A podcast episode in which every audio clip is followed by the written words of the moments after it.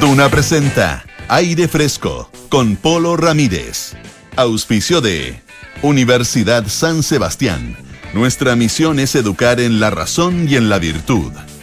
Duna. Sonidos de tu mundo. Muy buenas tardes, ¿qué tal? ¿Cómo están ustedes? Bienvenidos a una nueva edición de Aire Fresco aquí en Radio Duna en este día lunes 30 de mayo. Estamos como siempre en eh, la 89.7 acá en Santiago, 104.1 en Valparaíso, 90.1 en Concepción y 99.7 en Puerto Montt. También nos pueden escuchar en el canal 665 de BTR, pueden utilizar nuestra aplicación Radio Duna o entrar a duna.cl donde está absolutamente toda nuestra programación y también están nuestros podcasts, siempre con eh, entrevistas, conversaciones, opiniones interesantes ¿ah? para escuchar y para compartir. Lo pueden hacer a través de Duna.cl y también a través de Apple Podcast, Spotify y las principales plataformas de podcast. Como buen día lunes, tenemos nuestra sección Ruta Silvestre y hoy vamos a hablar em, acerca de la biodiversidad a partir de, de, la mirada científica. Vamos a estar con Olga Barbosa, que es, es doctora en ecología, académica de la Universidad Austral de Chile, investigadora del Instituto de Ecología y Biodiversidad. Hace muy pocos días se mm, conmemoró el Día justamente Mundial de la Biodiversidad.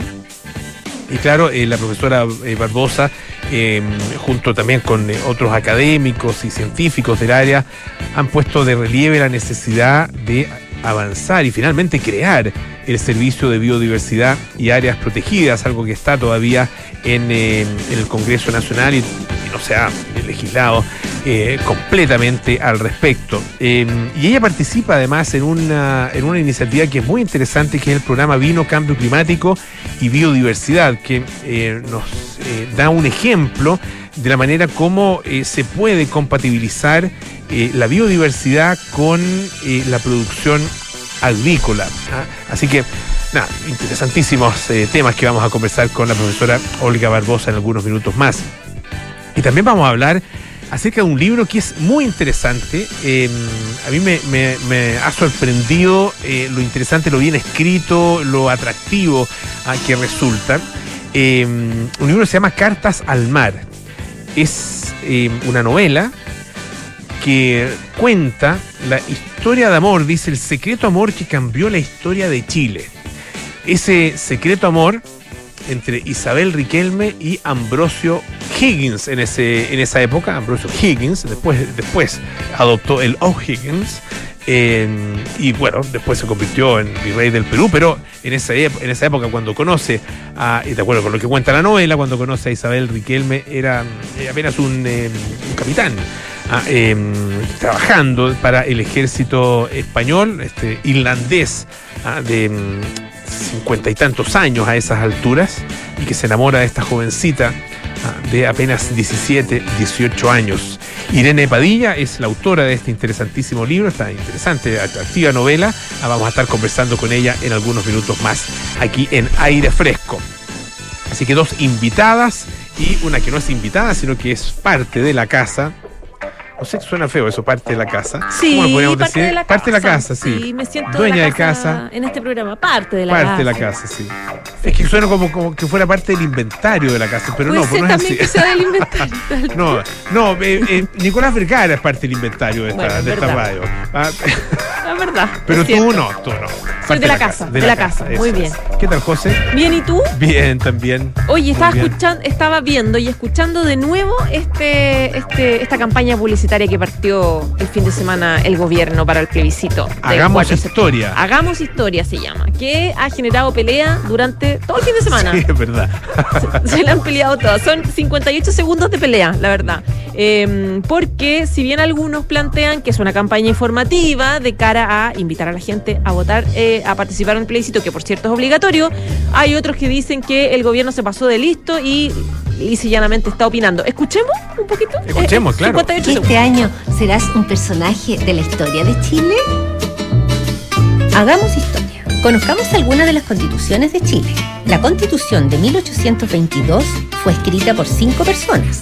Para la de 1833 fueron designadas siete. En 1925, el presidente Alessandri nombró a 122 personas para escribirla. La constitución de 1980, que nos rige hasta hoy, fue escrita por nueve personas, designadas por una junta militar.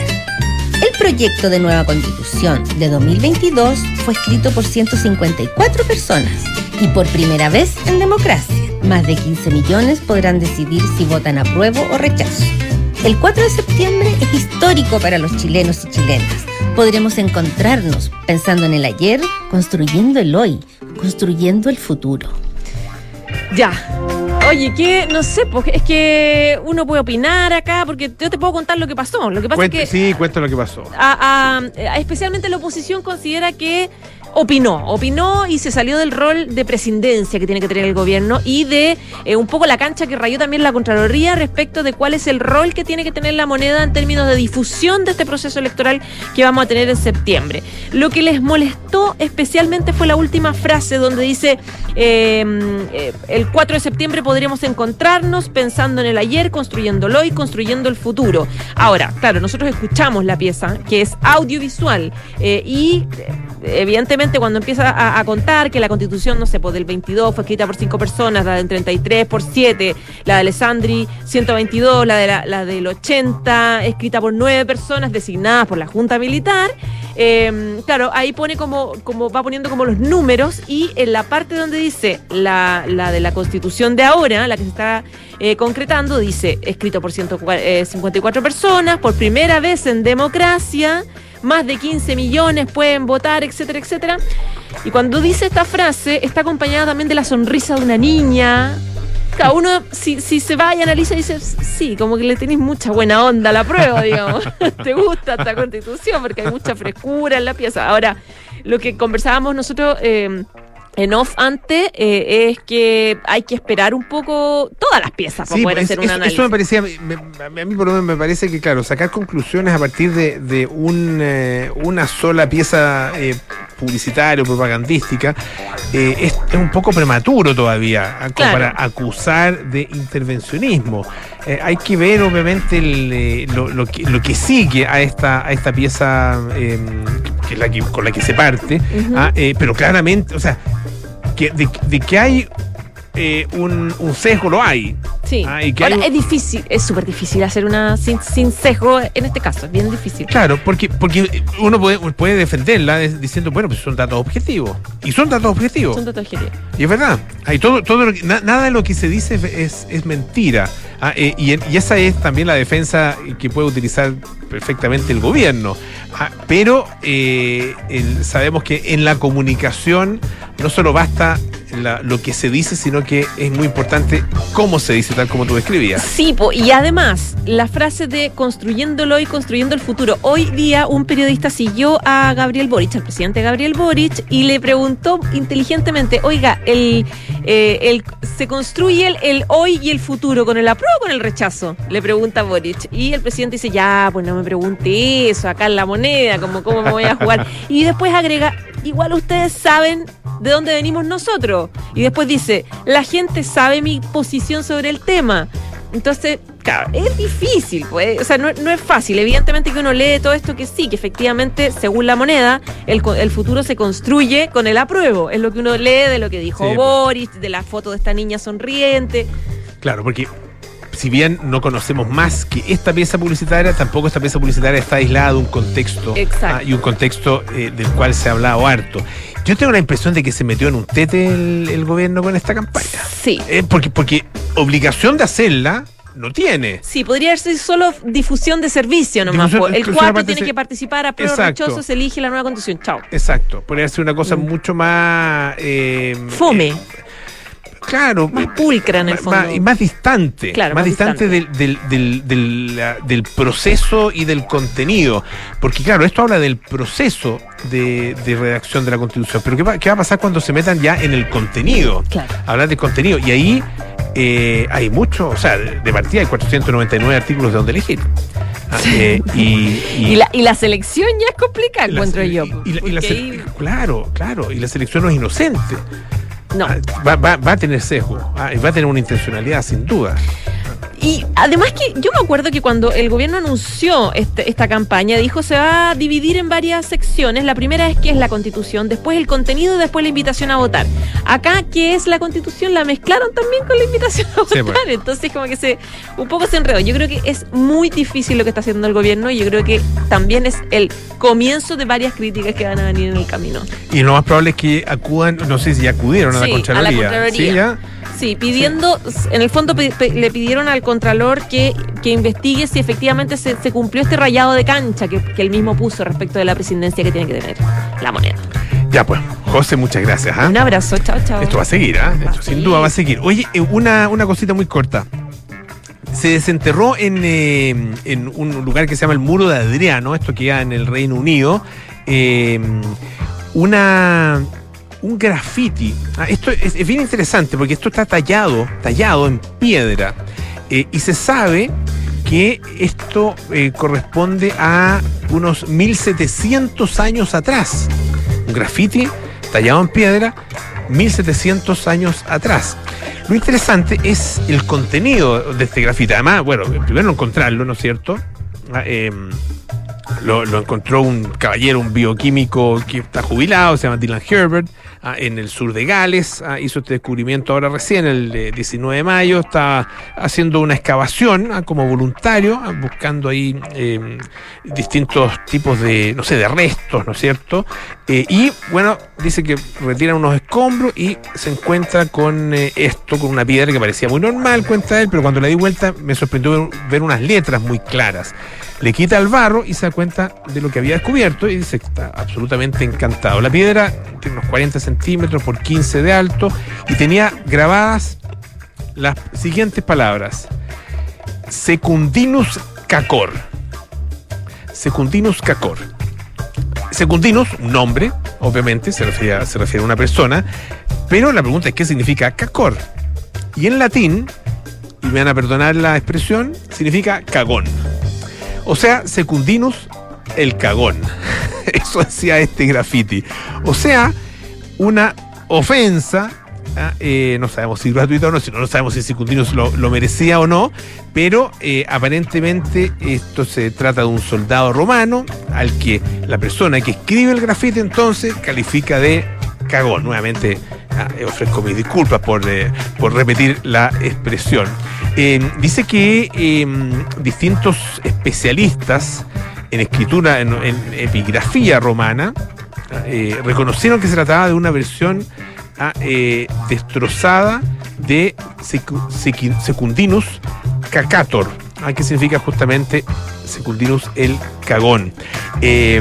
Y el director de la excavación, el director general del patronato de Vindolanda, donde fue encontrado encontrada esta piedra, Dice que la recuperación de una inscripción, un mensaje directo del pasado, siempre un gran acontecimiento en una excavación romana, pero esta realmente nos hizo levantar las cejas cuando desciframos el mensaje en la piedra.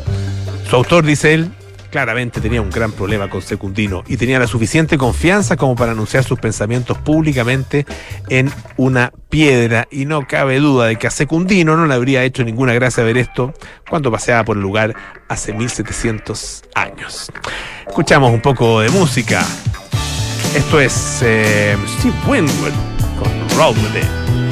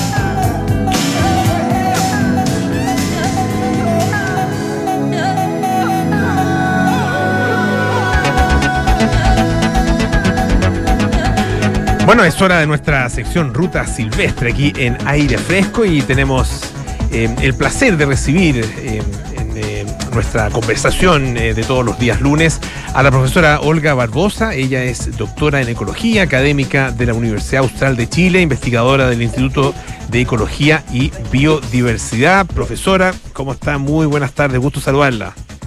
Hola, buenas tardes. ¿Cómo te va?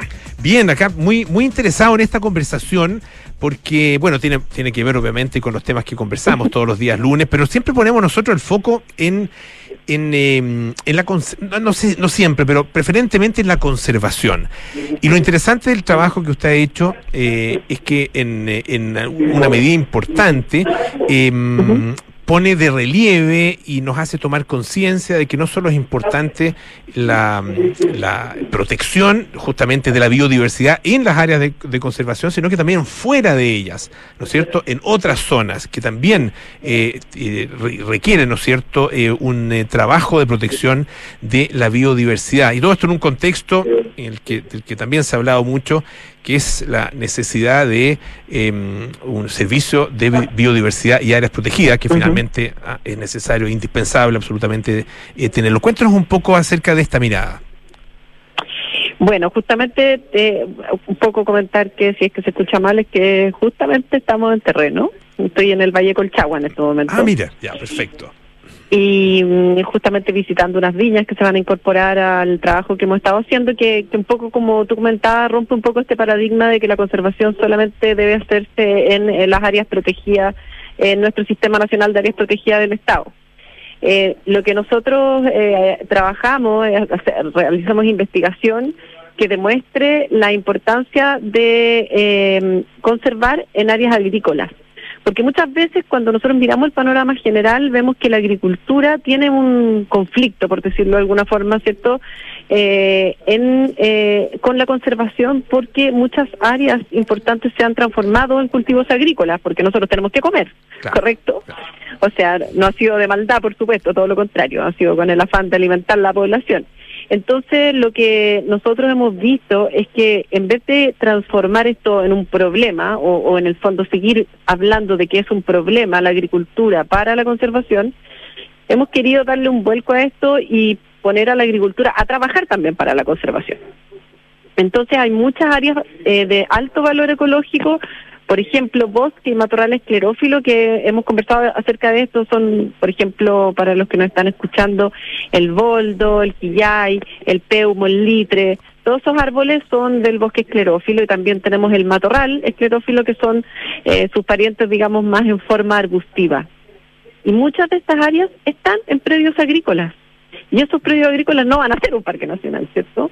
Eh, entonces nosotros les invitamos a través de la investigación y eh, a, mostrarles, eh, a que descubran que esa conservación es muy beneficiosa incluso para su cultivo. Ya, porque porque ocurre esto que habíamos hablado de los servicios ecosistémicos o beneficios que la naturaleza le entrega a las personas y por supuesto al sector agrícola también. Esto eh, ustedes ya lo están eh, eh, poniendo en práctica, no es, no es, no es eh, una, una, idea simplemente, no hay, no hay aquí una, una, una, solamente una hipótesis, sino que ustedes lo están poniendo en práctica em, y claro, está, está, en este minuto allá en Colchagua porque es un trabajo que tiene que ver con este programa de vino, cambio climático y biodiversidad. Ah, ¿Cuál, cuál es el, el, el, contexto que se, con que se encuentran ahí? ¿Cuál es la situación con la que ustedes se encuentran ahí? Eh, ¿Y eh, qué es lo que efectivamente se puede hacer para que desde el mundo de la agricultura, específicamente de la vinicultura, se pueda em, eh, proteger y, fomentar la biodiversidad? Claro, nosotros, mira, es un programa de investigación, como mencionaba, investigación, pero con acción, o sea, decir, todo lo que lo que investigamos lo, lo devolvemos inmediatamente y lo transformamos en acciones eh, concretas. Eh, esto lo llevamos haciendo ya más de 12 años y, por ejemplo, ya pensando en como cosas bien concretas, nosotros las viñas que trabajan asociadas a este programa de conservación, eh, ya en total, yo diría, o sea, los cálculos que tenemos es que todas en conjunto ya están conservando alrededor de 32 mil hectáreas de bosque eh, y matorral esclerófilo en la zona centro-sur de Chile.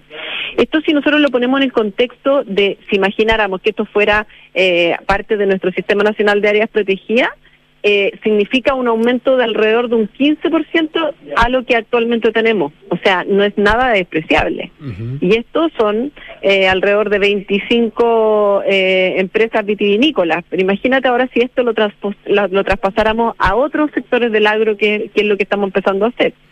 entonces, en concreto, tenemos viñas, ¿cierto?, que en sus predios eh, han dejado de cultivar eh, vino, digamos, han, han, apostado más por la eficiencia más que por la cantidad y por tanto entonces se comprometen eh, a, conservar estos retazos, por decirlo de alguna forma, o áreas de bosque y matorral que están dentro de sus predios.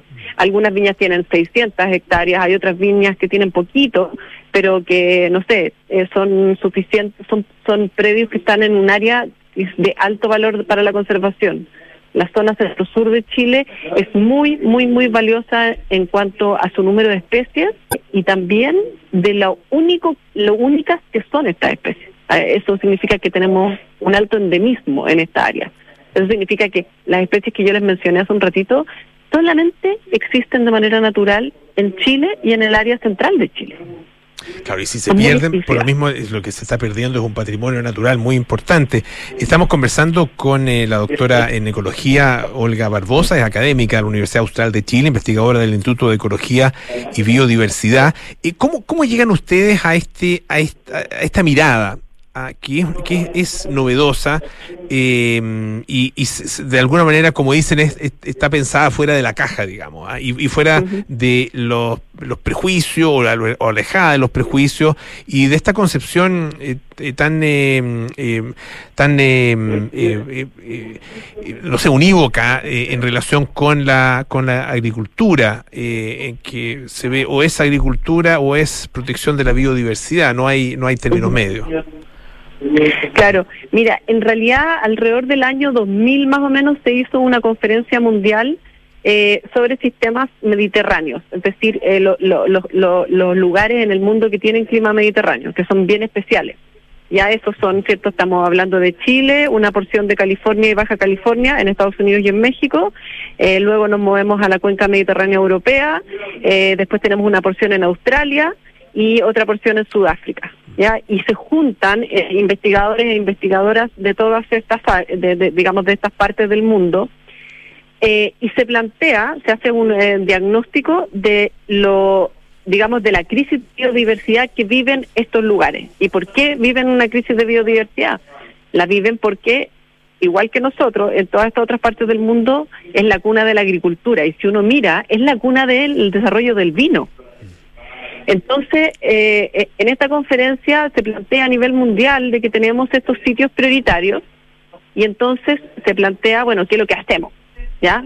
Y ahí nosotros, eh, en paralelo también mirando un poco lo que habían hecho en Sudáfrica, levantamos este programa el 2008 y empezamos a invitar a la, a la industria del vino a sumarse a este proyecto de desarrollo de investigación para la conservación eh, eh, y, digamos se nos han ido uniendo y de vez en cuando nos juntamos con, con, estas contrapartes cierto que están en los países que mencionaba recién eh, y todos van avanzando de una u otra forma yo diría que nosotros somos los que tenemos en Chile comparado con estas otras áreas mediterráneas somos los que tenemos mayor cantidad de superficie bajo este mm, acuerdo de conservación eh, comparativamente con, no sé, por ejemplo, lo que ocurre en California y lo que ocurre incluso en Sudáfrica.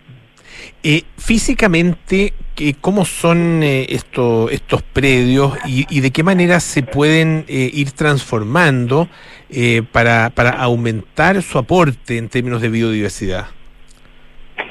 Mira, estos predios uno puede ver, ¿cierto? Primero, la gran diferencia es que uno no ve un monocultivo eh, monocultivo me refiero para que nos están escuchando, sin muchas, muchas hectáreas iguales, ya como cuando, ¿cierto? No, no estamos hablando, lo, primero es como romper esa homogeneidad, porque esa homogeneidad hace súper mal para la, la dispersión de las especies. Piensa que uno, por ejemplo, fuese un zorro, ¿cierto? Y en el fondo necesita ir a encontrar pareja para poder reproducirse, ¿cierto? Necesita alimentarse, etcétera. Necesita moverse por un espacio que te sea acorde a tus propias necesidades. Y eso no ocurre en un monocultivo. Por lo tanto, las viñas de las que nosotros estamos hablando acá son viñas que cuando uno las mira, lo primero que han hecho muchas es echar un poquitito de viñas abajo incluso, y generar estos como islotes, imaginémonos islas de vegetación nativa entre medio del, del viñedo. Como ya llevamos 12 años trabajando con muchas de estas viñas, hoy en día cuando diseñan su plantación, la diseñan manteniendo esta conectividad entre estos espacios naturales. Entonces, eso, eso es lo que uno ve, Viñas que, por ejemplo, en este momento están muy lindas porque han terminado, ¿cierto?, de su cosecha y vemos eh, estas hojas de viñedo, eh, cierto, rojas, amarillas y muchas bien rojas, sobre todo el carmener, y entre medio contrastan estas porciones grandes de vegetación nativa que es una vegetación súper verde, como un verde oscuro. Entonces, además son muy bellas, eh, digamos, como paisaje, un paisaje que es muy típico nuestro, por lo demás. Olga, ¿por qué se hace tan necesario para, para iniciativas como esta y para, por supuesto, eh, otras, otras iniciativas eh, similares, eh, un servicio de biodiversidad y áreas protegidas. ¿qué, qué, qué, estamos, por, qué lo estamos necesitando y por qué el no tenerlo disponible y actuando es de alguna manera una, un freno ah, para la protección de nuestra biodiversidad?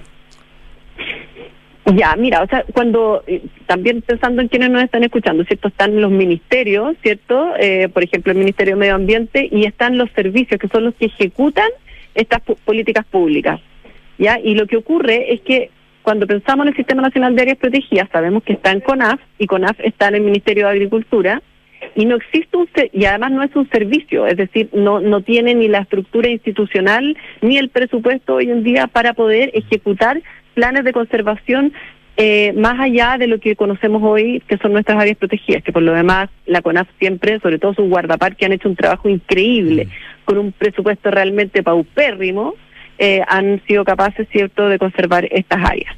Entonces estamos hablando ahora es que el Ministerio de Medio Ambiente tenga un servicio de biodiversidad y áreas protegidas. Y eso significa que no solo tendría al Sistema Nacional de Áreas Protegidas bajo su, eh, cierto, su, su mandato o su dirección, sino otras acciones que son necesarias para la conservación de la biodiversidad que son más transversales, que son, por ejemplo, las que estamos ahora, es decir, tener incentivos para que los privados hagan conservación de la biodiversidad en sus predios, ¿cierto? pero también que también tengamos cierto estos los listados de especies eh, y, regulaciones que tienen que ver con la biodiversidad, etcétera. Es decir, hoy en día tenemos todas esas funciones en más de cinco ministerios y lo que nosotros necesitamos ahora es concentrarlas, cierto, para poder tener un sistema más eficiente y que estén bajo un solo servicio. Y eso es lo que busca este proyecto de ley que desgraciadamente duerme en el Congreso o se despierta de vez en cuando hace exactamente 11 años. Eh, tú mencionabas a CONAF, eh, ¿qué, pasa en, ese, en, en esta nueva estructura eh, de aprobarse la ley, etcétera? Eh, ¿qué, qué, pasa con CONAF y qué pasa con los parques que están bajo su, su tutela? Eh, todo el personal de CONAF que está dedicado al, eh, al cuidado de estos parques nacionales pasa a este servicio en mejores condiciones, de hecho, y es parte sería parte de este servicio, ¿cierto? Y los parques nacionales serían parte de este servicio.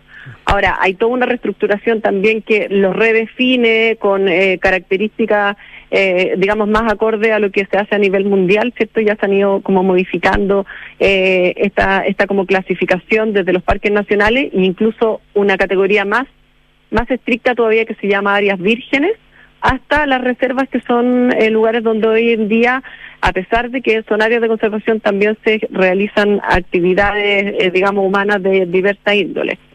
Eh, entonces, no es que desaparece, ¿cierto?, toda esta estructura, sino que en el fondo la, la robustece.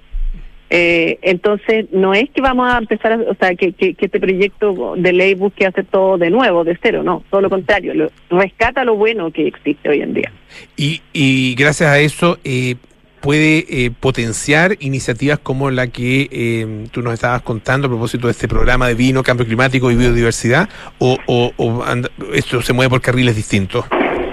No, podría potenciarlo justamente porque al ser un servicio, ¿cierto?, que ejecuta, ejecuta cierto, eh, tiene, tiene herramientas. Y existen herramientas, por ejemplo, tienen que ver con, un, por ejemplo, eh, un incentivo y financiamiento para el monitoreo. Porque hoy en día, por ejemplo, sabemos que tenemos las especies que tenemos, pero no las podemos necesariamente, o sea, digamos, solamente proyectos específicos o, por ejemplo, los que tenemos nosotros, podemos hacer monitoreo del de, el estado de nuestra biodiversidad. Eso es súper importante porque en el fondo también nosotros estamos sometidos constantemente al tema del cambio climático. ¿Correcto? No solo nos afecta a nosotros los humanos, también nos, por supuesto que afecta a la flora y fauna y por lo tanto tener más puntos de monitoreo con más apoyo para el monitoreo y sobre todo para que lo puedan realizar algunos privados también eh, y digamos co-ejecutar eh, con el Estado es tremendamente importante porque en el fondo lo que no conocemos no lo valoramos y eso tenemos que ponernos las pilas. Le quiero agradecer muchísimo a la profesora Olga Barbosa, ella es eh, doctora en ecología académica de la Universidad Austral de Chile, investigadora del Instituto de Ecología y Biodiversidad. Muchísimas gracias por esta conversación con Radio Duna, Olga, que esté muy bien. Muchas gracias a ti, que tengan una muy buena tarde. Eh, muchas gracias. Muy amable. Eh, nos vamos a la pausa. Eh, se parte del nuevo club Paula Cocina y disfruta de una experiencia gastronómica única. Clases semanales con los reconocidos chefs de Paula Cocina, recetarios, newsletters, descuentos y mucho más. Suscríbete en paulacocina.cl. Presenta Unimark. Pausa, volvemos con más aire fresco. Esto es Radio Dura.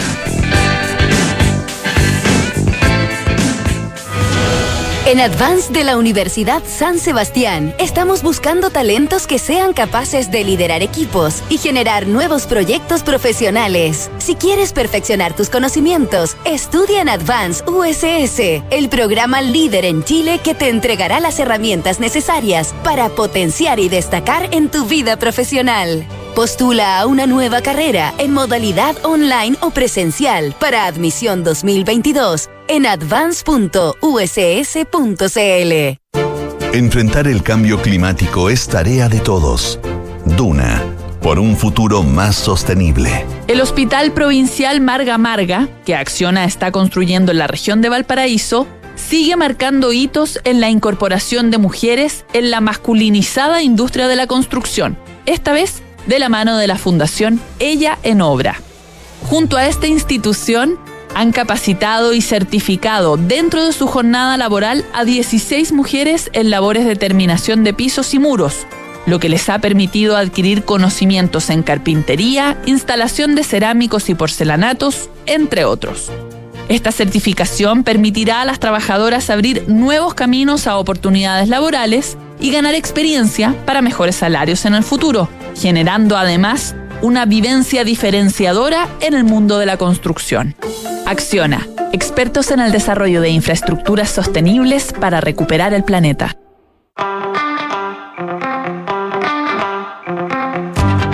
Información pura, sí, pero no pura información. Venimos de vuelta a nuestras casas entre 7 y 8 de la noche cada día y nada personal aborda de una manera distinta, a veces más relajada, pero también profunda, los temas de conversación, los temas de interés público de Chile y del mundo. Siempre buenos entrevistados. Junto a José Ríos, los invitamos aquí en Nada Personal de Radio Duna.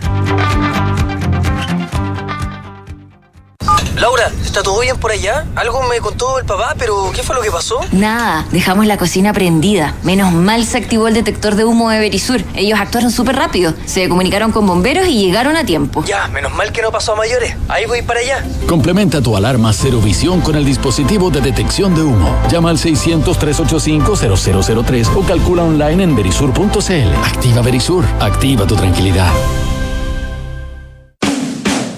Estás en aire fresco con Polo Ramírez. Ya estamos de vuelta aquí en aire fresco. Esto es Radio Duna Advance de Universidad San Sebastián, el programa líder en Chile que te entregará las herramientas para potenciar y destacar en tu vida profesional. Estudia una nueva carrera modalidad online o presencial. Postura en advance.uss.cl. Bueno, ya estamos con nuestra segunda invitada esta tarde. Ella es eh, periodista de profesión y ahora también escritora. autora de un libro, yo les contaba al principio del programa, que es muy interesante y que em, aborda la vida, o por lo menos una parte importante, fundamental de la vida de un personaje em, femenino, que a su vez, eh, y gracias a sus, o a partir más bien de sus decisiones y de, su experiencia, eh, fue fundamental en la vida de nuestro país. Estamos hablando de Isabel Riquelme la madre justamente de Bernardo O'Higgins. Estamos con Irene Padilla, autora de Cartas al Mar, el secreto amor que cambió la historia de Chile. Irene, bienvenida, ¿cómo estás? Hoy, feliz, gracias por la invitación. No, muchísimas gracias a ti. Eh, la verdad que es un libro eh, muy, es muy interesante, muy entretenido, es una novela.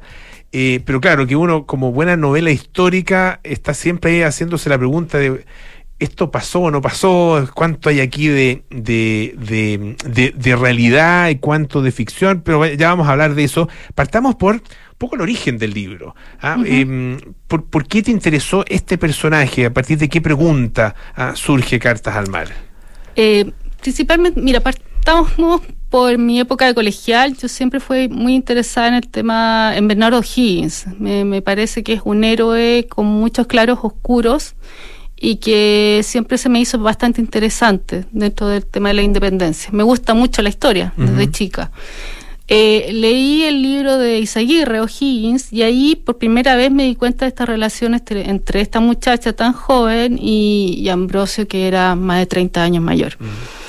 Pasó el tiempo y dejé el periodismo por unos años me empecé a inscribir en talleres literarios, etcétera, y me gusta la novela histórica y de ahí decidí hacer una novela histórica. Al principio pensé en Ambrosio, ya, porque Ambrosio tiene una vida bien novelesca también, muy interesante. Pero la voz femenina de, Isabel fue lo que me, conquistó inmediatamente, como que fue muy rápido que, que lo agarré. Y dije, no, esta historia está demasiado buena porque hay muchos puntos de la vida de Isabel que la historiografía yo siento que ella está un poco desaparecida la historiografía. La, imagen de su hijo y también la figura gigante de Ambrosio la han dejado ahí como en medio, como la madre o la o la mujer, digamos, de alguien, pero no, no se ha escrito como una historia con la voz de ella. Y decidí hacerlo en primera voz, ya que, que también son importantes. O sea, que ella cuente su vida o esta historia de amor en sus propias palabras. Claro, está contada eh, en primera persona a partir de las cartas que ella le envía mm. eh, a un amigo, ¿no es cierto? Em, a un, eh, a un em, oficial del ejército. Ah, em, y claro, ella le va contando esta historia que de acuerdo con el libro, nunca antes había contado a nadie. Ah, era de alguna manera su, su, mayor, su mayor secreto. Cuéntanos de, de Isabel. Ah, antes de ir a la Isabel de la novela, la Isabel Riquelme eh, que te inspiró a ti. Ah, cuéntanos un poco de ella. Bueno, esta es una muchacha que nace en la colonia, que vive tres periodos de, Chile, del fin de la, de la, colonia española, luego vuelve su hijo y se convierte en una mujer independentista, y finalmente en el exilio en Perú se da cuenta de que su patria se ha convertido en una república. ¿ya? Eso ya de partida es muy interesante. Es una mujer que nace en la frontera, ya con toda la mezcla de, de, culturas que se estaba viviendo ahí en Chillán, cerca de Biobío, etcétera. Y que lo otro que también me llamó la atención mucho es que ella, la, verdadera, tuvo tres hijos. Tuvo a Bernardo, después se casa y en viuda, tiene a Rosita y después vuelve a tener otra hija, que es la hija como escondida de Isabel. ¿ya? Entonces yo dije, en el fondo, eh, esta mujer, en esa época, el tema de también, las mujeres éramos dueñas de nuestros pensamientos y también de nuestro cuerpo. encuentro que ella, de una hay una forma de rebeldía en esto, de decidir tener tres hijos, digamos, y con tres hombres distintos. Me imaginé una mujer muy apasionada. Entonces eso ya se me hizo muy interesante. Me llamó la atención también lo cauta que fue en política. Ella no fue influyente en Bernardo. De hecho, cuando Bernardo abdica, ella le dice a los hombres de Santiago que le van a decir, oye, por favor, influya en esto para que no lo haga. Ella no, O sea, si él se metió en esto y va a caer, tiene que asumir su derrota. Entonces, eso me tiene muchas características y después cuando empiezo a investigar me doy cuenta que fue prisionera de guerra, por ejemplo, de los españoles. Eso yo no me lo imaginé, estuvo meses como prisionera de guerra con el sufrimiento que eso significó para, para Bernardo. Esto fue en la época de la patria, de la primera época de la guerra. Entonces tenía un montón de datos, ¿eh? es legendaria ella. Claro, y es un personaje que, tal como tú decías, eh, de alguna manera ha pasado un poco eh, oculto, escondido.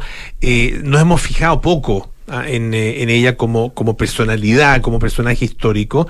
y, y claro, claramente a partir de lo que uno lee en el libro tiene muchísimo que contar acerca y, muchísimo que opinar también acerca de todo lo que lo que ella vio ah, eh, después ya todo lo realizado por su hijo eh, pero hablemos un poco del, encuentro entre Ambrosio e Isabel eh, que está acá puesto como como parte de la novela no sé o sea es está novelado ¿ah?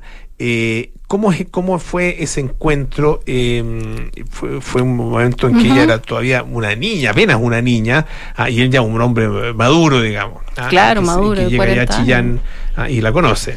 Claro, esa, eso fue mi, mi punto de vista. Ya, eh, la historiografía incluso algunas novelas históricas han planteado el abuso, violación, incluso algunas, eh, que la familia Riquel me ofreció a esta niña para que ojalá pudiera Ambrosio, lo, digamos, lo, lo conquistara y se casara con ella. Y yo me alejé de esas dos teorías y también pensando en por qué una muchacha de 18, 17 años se puede enamorar de un hombre más de 50, 56 más o menos. Entonces dije, pensé, esto tuvo que haber venido de antes. Y Ambrosio realmente anduvo mucho entre Los Ángeles y Santiago, o sea, pasaba mucho por la zona de Chillán. Y, y, y, la, y el padre de, de, Isabel, Simón, tenía la costumbre de recibir a, a, personeros del rey en su casa. Entonces ahí dije, esto puede ser, puede ser que ella era, lo haya conocido. Era antes. Ah, era verosímil claro. y, y, obviamente que cuando tú conoces a un hombre cuando eres más chica te puedes uh, imaginar e idealizarlo de alguna forma y que un reencuentro después pueda generar una, un amor, una pasión que, que pueda traer entre los dos, una atracción ahí. Interesante. Estamos conversando con Irene Padilla, que es autora de Cartas al Mar, el secreto amor que cambió la historia de Chile, que cuenta justamente esta relación entre Isabel Riquelme y Ambrosio Higgins, eh, que era Higgins en ese, en ese minuto. ¿no? Por lo que uno ve en el, en el y aprende acá, digamos, en el libro, eh, y, y, con posterioridad eh, adopta el O'Higgins, ah, probablemente para darle un poco más de, de alcurnia, ¿no es cierto?, a su, a su apellido. Él es Higgins y, y, firmó como Ambrosio Higgins hasta 1795. Uh -huh. O sea, cuando él llega al momento de que tiene que asumir como virrey, la corona generalmente de los virreyes ya tenía que tener títulos nobiliarios. O sea, ya no se aceptaba que fueran personas sin título. Y ahí hay todo un trabajo de Ambrosio por tratar de buscar el título nobiliario en Irlanda. ¿ya?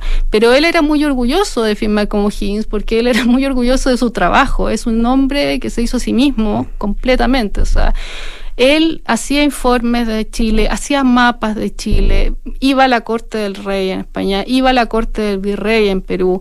O sea, en el fondo se hizo conocido como el hombre que más sabía de Chile, que era obviamente la frontera y el lugar más conflictivo de, la corona en esa época.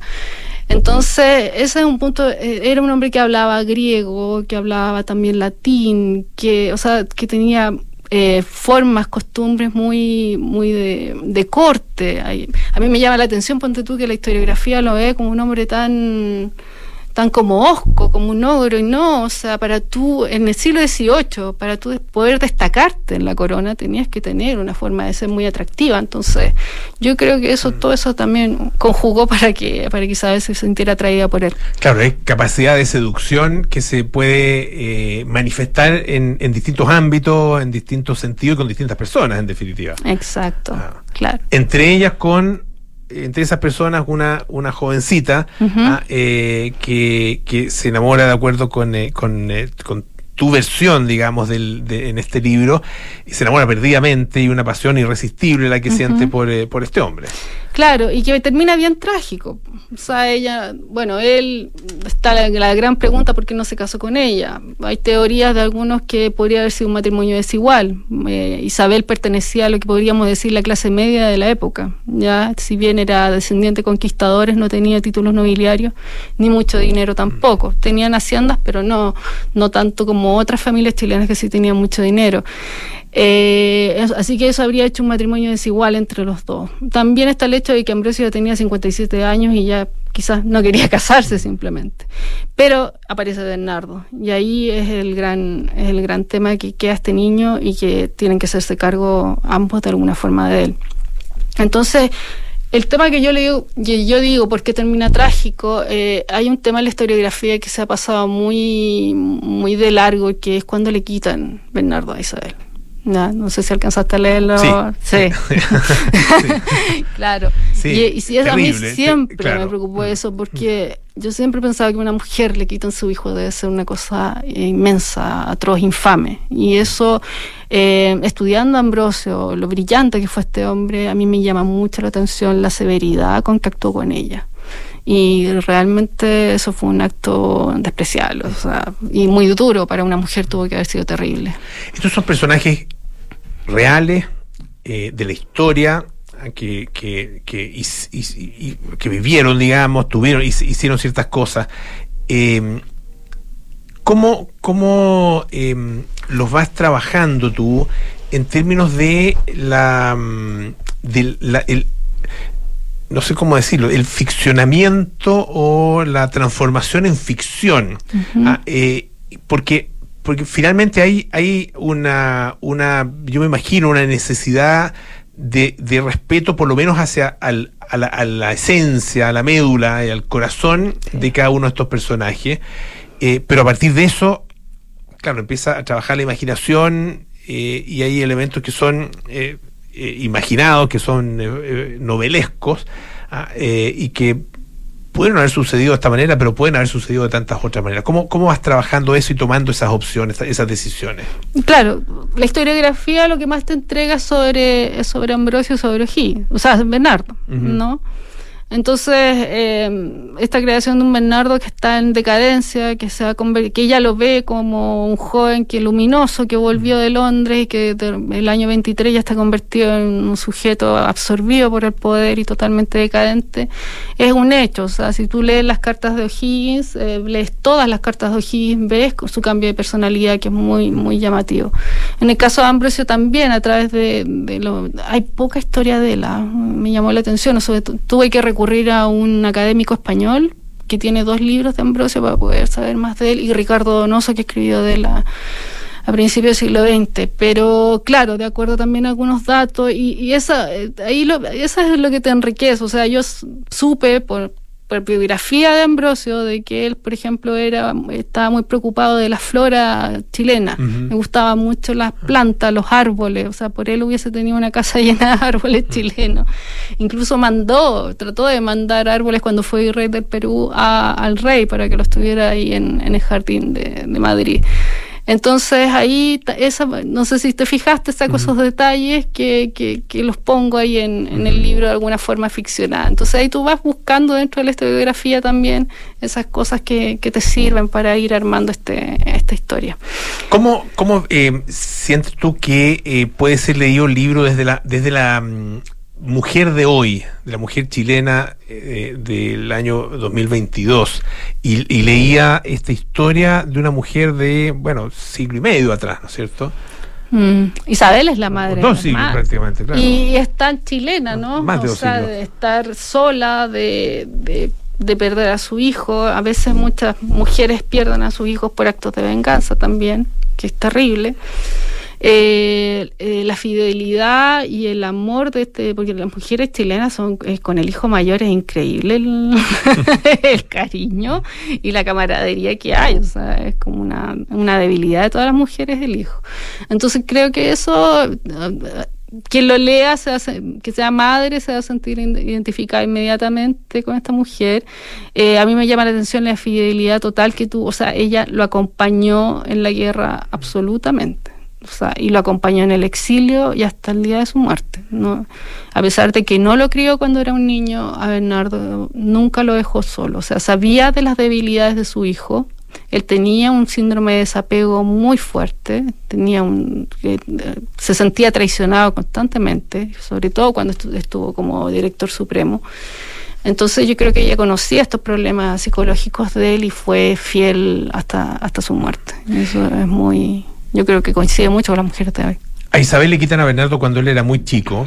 Eh, ¿Cómo es el, el regreso y el reencuentro entre Bernardo y, e Isabel? Eh, bueno, ahí lo ficciono eh, en el sur. Eh, quise hacerlo hablar mucho del sur porque siento de alguna forma que la guerra de independencia nace también en el sur. Se- no se ha tomado mucho en cuenta eso de Penco para allá. Y bueno, vuelve este muchacho que prácticamente convertido en un caballito inglés, ¿no? Eh, con una educación privilegiada, estuvo años en Inglaterra. Pero de todas maneras, él siempre llevó su apellido muy orgulloso del apellido de su madre. Hasta el final, hasta cuando él tiene que, ir a, un juicio en, Lima para poder reclamar la, herencia de Ambrosio. Y es, eh, el- la magia inmediata, por decirlo de alguna forma. ¿no? O sea, era como si nunca se hubiera, hubieran estado separados. Se recupera rápidamente el se tiempo recupera perdido. este lazo eh, inmediatamente y se convierten en, en una pareja de guerra después, en el fondo, sí, en el tiempo de la independencia. Así que lo traté de hacer bien. El capítulo del regreso, también quise imaginarme un Bernardo sin charretera, sin, ¿me entiendes? Sin uniforme, un joven entre chileno, irlandés, etcétera, inglés, no sé, era una mezcla tan grande, pero con, muchos ideales, pero en ese tiempo él, también era muy cauto, no, no, no, no quería como que se, por, por, por proteger a su familia también, era como muy preciso lo que él se involucraba en política. El, el, bueno, no vamos a hablar del, del final, ¿no es cierto? Porque eh, obviamente que, que hay que hay que dejar algo para, para la gente que lo lea.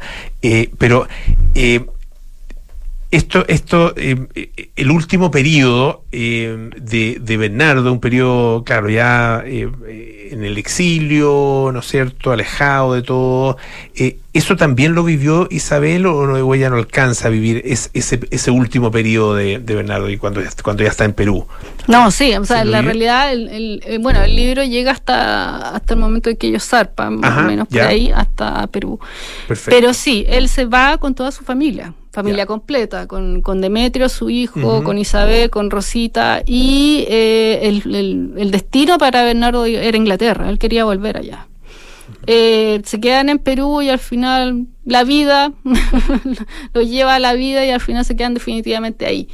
Eh, Isabel muere en 1839 y Bernardo me parece dos o tres años después, no, no la sobrevivió más y la salud de Bernardo se fue definitivamente para abajo. O sea, él estuvo muy enfermo en esa época, trató de otra vez participar en la guerra de independencia, pero no fue tomado en cuenta y ella lo cuidó. Definitivamente se dedicó a cuidar de su familia. Muy matriarca para todo. Absolutamente, bueno, y uno conoce, puede conocer eh, parte de, esta, de esta vida de un personaje, como decíamos, eh, que al, que no miramos eh, sin duda lo suficiente y que, claro, probablemente por ser mujer, eh, pasó también un poco inadvertida, en, eh, o ha pasado inadvertida en, eh, en nuestra historia. Isabel Riquelme y este libro, Cartas al Mar, el secreto amor que cambió la historia de Chile. Irene Padilla, muchísimas gracias por estar esta tarde acá en Radio Duna. Muchísimas gracias por la invitación. Bueno, ya nos vamos. Vienen cartas notables con Bárbara Espejo, nada personal con Josefina Ríos y Matías del Río. Luego Terapia Chilensis con María José Oshea, Arturo Fontaine y Andrés Benítez. Y Sintonía Crónica Epitafios con Bárbara Espejo y Rodrigo Santa María. Johnny Cash hoy día. Y nosotros nos juntamos mañana a las 6 de la tarde para más aire fresco. Que estén bien. Chao.